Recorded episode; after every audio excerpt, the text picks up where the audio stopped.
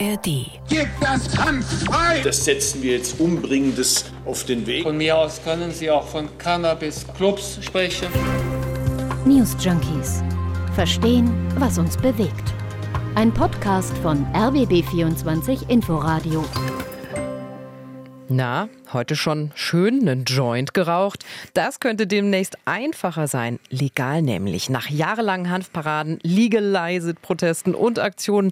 Es könnte ganz bald soweit sein. Ja, und ausgerechnet Karl Lauterbach, das ist, wie wir alle wissen, der Bundesgesundheitsminister, der hat heute zusammen mit Cem Özdemir, dem Minister für Ernährung und Landwirtschaft, wie passend, Nein, noch keinen Gesetzentwurf vorgestellt, aber neue Eckpunkte zum Vorhaben. Und ganz Berlin hing erwartungsvoll an seinen Lippen. genau. Und allen anderen stellen wir heute das Vorhaben vor am 12. April. Hier sind die News Junkies für euch, Christina Femöbus und Martin Spiller. Hallo. Gib das Hanf frei! Das Hanf Und zwar sofort, hatte er dann noch hinzugefügt.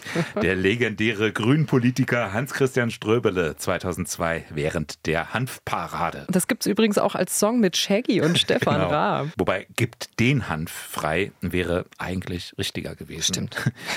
Schauen wir uns doch mal den Koalitionsvertrag der Ampel an. Wie hieß es da? Wir führen die kontrollierte Abgabe von Cannabis an Erwachsene zu Genusszwecken in lizenzierten Geschäften ein. Bei lizenzierten Geschäften, da dachten viele vielleicht schon an Cannabis-Shops wie in den USA. Die gibt's ja in Kalifornien zum Beispiel. Naja, das war erstmal der Koalitionsvertrag. aber das muss ja jetzt erst auch mal umgesetzt werden, das Ja, Ganze. da wurden einige schon ungeduldig. Äh, Zum Beispiel der Hanfjugendrichter aus Bernau, Andreas Müller. Der produziert nicht nur Schlagzeilen, sondern auch Songs. Alle produzieren Songs. Kiffen ist nicht kriminell, Kiffen ist normal. Und nicht jeder will saufen. Entkriminalisierung ist angesagt. Ja, angesagt scheinen auch viele Songs rund ums Kiffen. Den nächsten Schritt jetzt nochmal fachlich politisch, den gab es im vergangenen Oktober. Da hat Karl Lauterbach erste Eckpunkte für die Legalisierung vorgelegt. Die sahen unter anderem vor den straffreien Erwerb, Besitz und Konsum von Cannabis. Allerdings das nur bis zu einer Obergrenze von maximal 20 bis 30 Gramm. Angebaut komplett in Deutschland und das unter staatlicher Kontrolle. Ja, und das Ergebnis, Cannabis dann eben ganz legal im Laden, zwar neutral verpackt, also Werbung sollte es nicht geben oder so. Vielleicht ja so Schockbilder mit schizophrenen Menschen drauf oder so.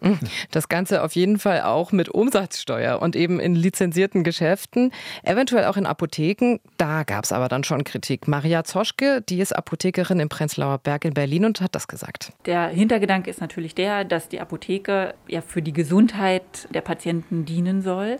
Und wir befürchten, dass auch ein erhöhter Cannabiskonsum unter Umständen zu Krankheiten führen kann. Speziell natürlich auch, was Schizophrenien betrifft, was ja schon bekannt ist. Allein vor dem Hintergrund ist es schwierig vereinbar für uns, Arzneimittel und eben Cannabis zusammen abzugeben am gleichen Ort. Hm, Es gab aber noch ein anderes Problem an den Plänen, nämlich das der unsicheren Rechtslage. Es gab die Befürchtung, ein EU-Mitgliedstaat oder auch die EU-Kommission, die könne Deutschland vor dem Europäischen Gerichtshof verklagen.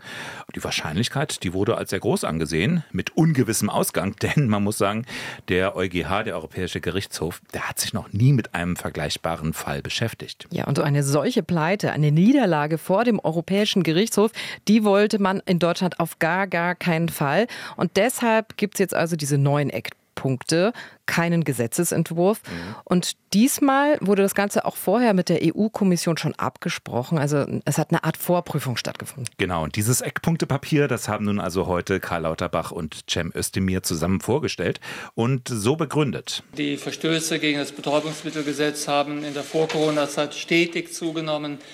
Ich bringe ein Beispiel allein. In Bayern wurden 2019 55.000 Fälle im Jahr verzeichnet. Der überwiegende Teil davon, 35.000 Fälle, Cannabis äh, bezogen.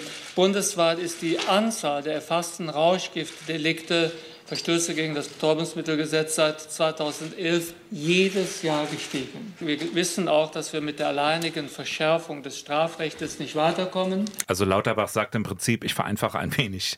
Die Leute, die kiffen eh schon alle und davon werden wir sie auch nicht abhalten. Und deshalb eben Fokus auf die Bekämpfung der Kriminalität.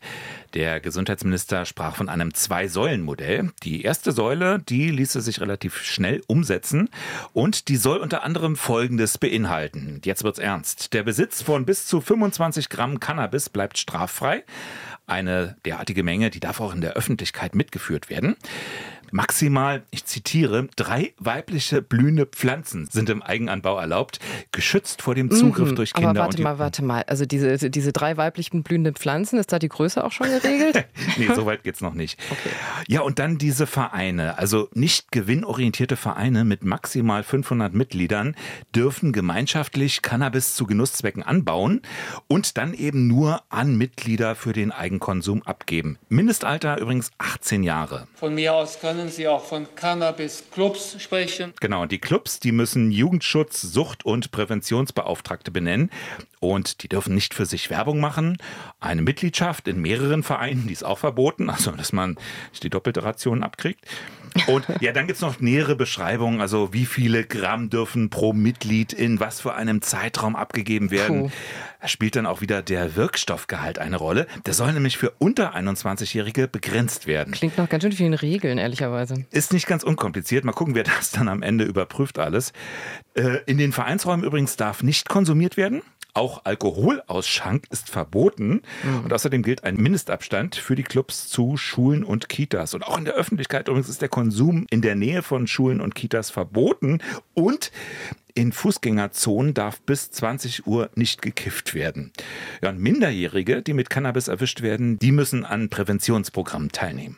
Das können jetzt unsere Hörerinnen und Hörer nicht so richtig sehen, aber ich habe schon eine ganz runzelige Stirn, so Falten im Gesicht, weil ich diese ganzen Regeln, die klingen ja doch etwas sehr bürokratisch. Mal sehen, wie das in der Realität dann umgesetzt werden kann. Aber Fakt ist, für Kinder und Jugendliche bleibt Cannabis verboten. Das glaube ich, deutlich geworden.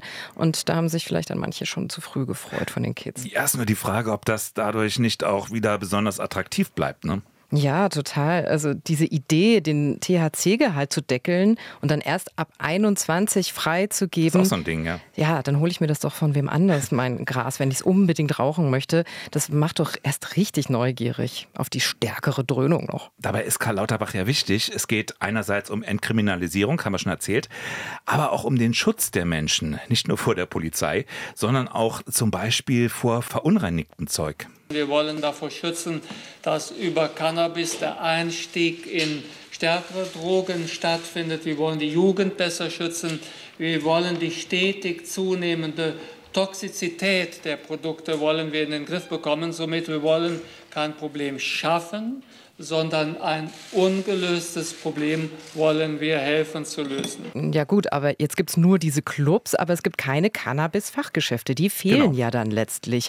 Also Fachgeschäfte, in denen Rauschprodukte ganz, ganz frei verkauft werden können. Das soll dann nämlich erst in einem zweiten Schritt erprobt werden und das dann mit wissenschaftlicher Begleitung und auch nur in einigen Modellregionen.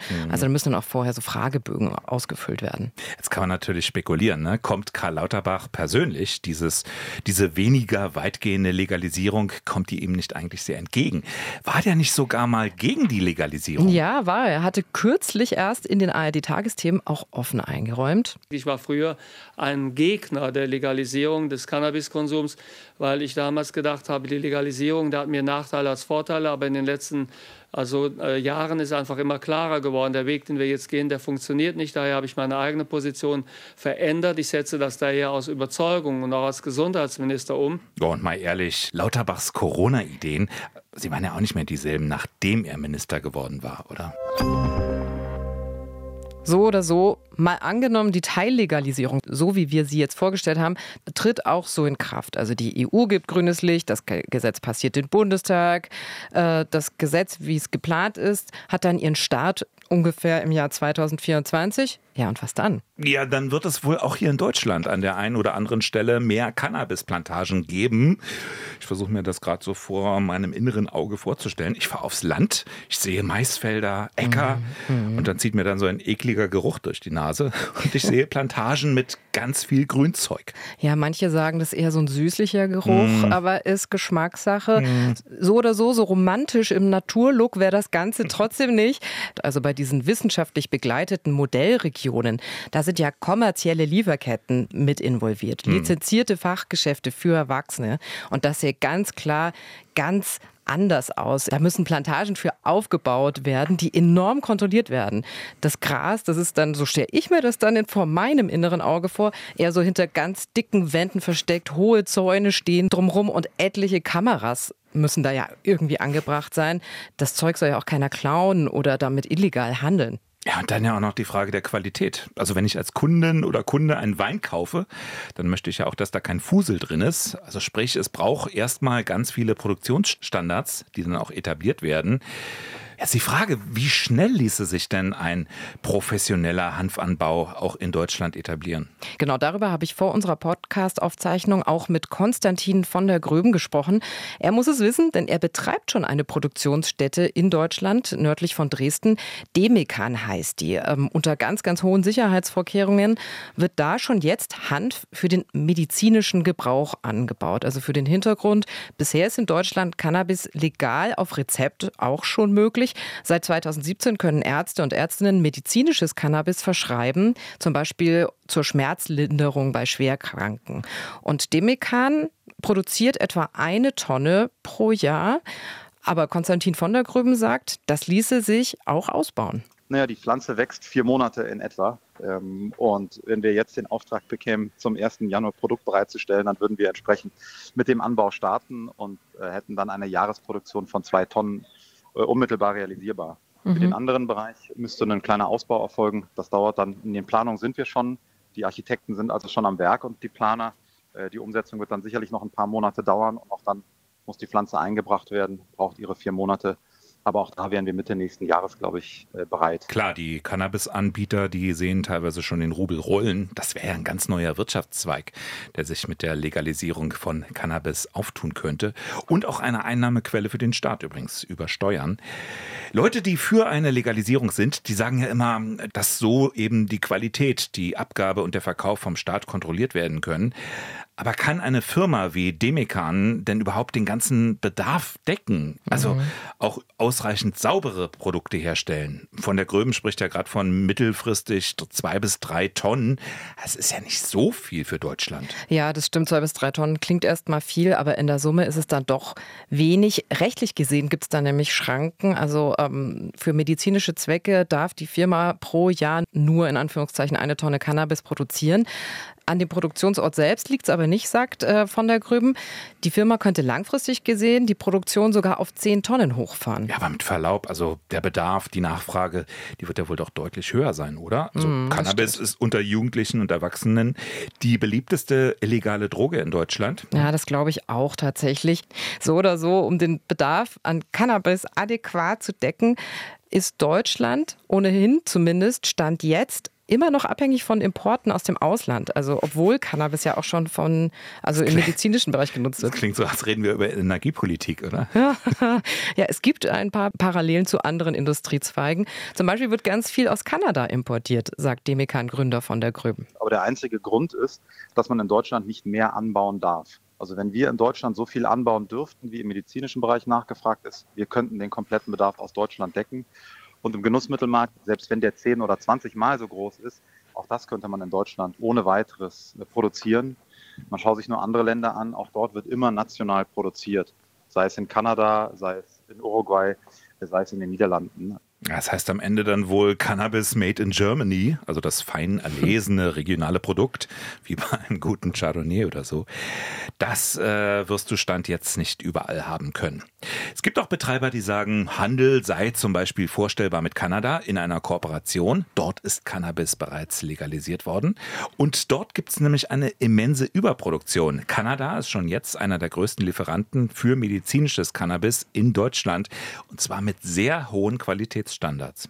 Ja, Befürworter würden sagen, her damit, aber Kritikerinnen und Kritiker haben da ihre Bedenken, weil sie sagen, Deutschland könnte mit der Teillegalisierung auch Tür und Tor für Drogentourismus öffnen. Und es reicht da ja auch allein der Blick zu unseren Nachbarn in den Niederlanden. Der Drogentourismus ist dort extrem weit verbreitet. Mhm. Cannabiskonsum wird da seit Jahren toleriert. Und sowas wäre ja bei uns auch vorstellbar, dass viele Menschen nach Deutschland dann zum Spliffen einfach vorbeikommen. Ja, in den Niederlanden ist der Cannabiskonsum definitiv ein Problem auch weil der Konsum erlaubt ist, aber Anbau und Verkauf, also im großen Stil, die sind verboten. Und deswegen sind in diesem Bereich dann die kriminellen Banden tätig, die dann auch mit harten Drogen wie zum Beispiel Kokain handeln. Es kommt also wirklich auf die Ausgestaltung der Regeln an, wenn man legalisieren möchte. Auch andere Länder haben sich schon ähnlich dem jetzt von Lauterbach vorgeschlagenen Modell an eine Teillegalisierung rangetraut. Da ist Deutschland nicht allein. In Spanien zum Beispiel, da darfst du auch für den Eigenbedarf in privaten privaten Räumen anbauen. Nur in der Öffentlichkeit ist der Handel und der Konsum von Gras verboten.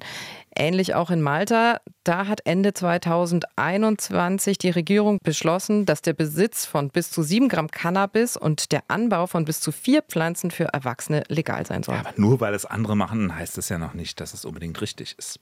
Wenn jetzt also das Kiffen in Social Clubs oder in den Modellregionen, wenn die dann irgendwann kommen, wenn das wirklich sehr beliebt wird unter den Menschen, dann muss man sich ja schon fragen, werden mehr Menschen als bisher diese Drogen dann ausprobieren, vielleicht regelmäßig konsumieren? Ist auch die Frage, die sich viele Kritiker einer Teillegalisierung oder Legalisierung von Cannabis stellen.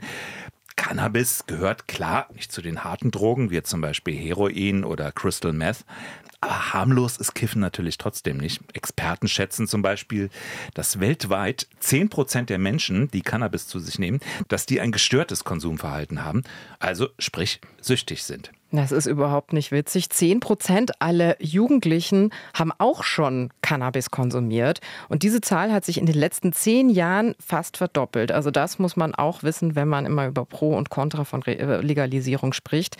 Andersrum gesehen könnte man dann aber natürlich auch argumentieren, warum als Staat weggucken bei einer Droge, die ohnehin schon in der Mitte der Gesellschaft angekommen ist. Ganz abgesehen davon, dass eventuell Gerichte entlastet werden könnten, weil Kiffen aus der Illegalität herausgeholt wird. Ähnlich argumentiert auch Konstantin von der Gröben, der die Cannabis-Produktionsstätte nahe Dresden betreibt. Er sagt, es brauche vor allem eins bei Jugendlichen, nämlich Aufklärung. Es fängt ja damit an, dass aufgeklärter über das Produkt gesprochen wird, dass die Risiken diskutiert werden, dass den Menschen viel mehr klar ist, ähm, wie riskant Cannabis vielleicht gerade im Alter der Heranwachsenden ist und dass das vielleicht etwas ist, das man, wenn man es konsumieren möchte, lieber später, in späteren Jahren konsumiert. Also da muss viel Aufklärung geleistet werden. Ich glaube, da ist ein progressiver, transparenter Umgang deutlich besser als eine Verbotspolitik. Also fassen wir mal zusammen. Die geplante Cannabis-Legalisierung fällt kleiner aus, beschränkt sich auf den privaten Bereich, diese Vereine, das Clubmodell. Von mir aus können Sie auch von Cannabis-Clubs sprechen. Genau, also eher eine Legalisierung light, eine Entkriminalisierung bei Anbau, Besitz und Konsum, weniger Strafverfolgung einerseits. Aber Joints oder Cannabis-Schokolade im Fachgeschäft kaufen, wie sich das einige vorgestellt haben, wie es in einigen US-Bundesstaaten ja möglich ist, das kommt also in Deutschland erstmal nicht. Ist die Frage, ist das jetzt ein großer Wurf? Also ich bin gespannt, ob die Reaktionen jetzt eher so in die Richtung gehen. Das stand doch mal ganz anders im Koalitionsvertrag. Ja, stimmt ja auch, oder? Stimmt auch, stand ganz anders drin. Ähm, oder ob da der Pragmatismus siegt und man jetzt eher sagt, naja, das ist schon eine Revolution, das ist ein großer Schritt, nachdem sich ja jahrzehntelang gar nichts bewegt hat. Ja, vielleicht ein Revolutionchen. Ein paar Reaktionen gab es ja auch schon innerhalb der Ampelkoalition. Also da war ja heute Cem Özdemir mit dabei. Der ist nicht nur Minister, sondern auch Grünen-Politiker. Die Partei, die wohl am lautesten für die Legalisierung geworben hat. Mhm. Und Özdemir scheint rundum zufrieden. Wir haben das in der Koalitionsvereinbarung ja die drei Ampelparteien gemeinsam verabredet. Das setzen wir jetzt umbringendes auf den Weg. Und ich will zunächst mal ein Wort des Dankes sagen wie mein Kollege Professor Dr. Karl Lauterbach schon gesagt hat, an die beteiligten Häuser, aber ganz besonders an den Bundesgesundheitsminister und sein Haus. Ja, also alles bestens innerhalb der Ampel. Also wenigstens an dieser Stelle. Interessant ist aber, Im brandenburgischen Gesundheitsministerium, da wird die Sache nochmal anders gesehen, nämlich doch relativ kritisch und das, obwohl das Grün geführt ist. Da hieß es heute, Brandenburg unterstütze eine Entkriminalisierung zugunsten der Konsumenten, da diese derzeit nur in Subkulturen und ohne Qualitätskontrolle an die Rauschmittel gelangen könnten. Präventionsmaßnahmen, Beratung und Therapieangebote seien jedoch unabdingbar. Zu den Plänen der Bundesregierung werde sich Brandenburg positionieren, sobald ein Referentenentwurf mit konkreten Regelungsinhalten vorliege. Hm. Also Zurückhaltung da an der Stelle. Vielleicht ist das Thema aber auch gar nicht so ein parteipolitisches. Der Konsum von Cannabis ist eine gesellschaftliche Realität. Und wenn ich mir die Jugendorganisation auch der Parteien anschaue, habe ich das Gefühl, das ist ein parteiübergreifendes Phänomen. Da wollen wir mal bitte schön nicht unehrlich sein. Also auf gut Deutsch, die Konservativen, die kiffen doch selbst. Heimlich still und leise. Wird Deutschland jetzt zum Kifferparadies? Was meint ihr denn? Und findet ihr das gut, was die Bundesregierung plant? Legalisierung und Schutz gleichzeitig. Mailt uns doch einfach mal newsjunkies at rbb24inforadio.de. Das war's mit den News Junkies für heute von uns, Martin Spiller und Christina Firmöbus. Wir gehen jetzt nach Hause. Also ich setze mich auf die Couch, lehne mich zurück. Und was machst du so? Ja, und dann machen wir einen schönen Wein auf. Oder essen Schokolade. Euch einen schönen Abend. Tschüss. Bis dann. Ciao. News Junkies. Verstehen, was uns bewegt. Ein Podcast von RBB24 Inforadio. Wir lieben das Warum.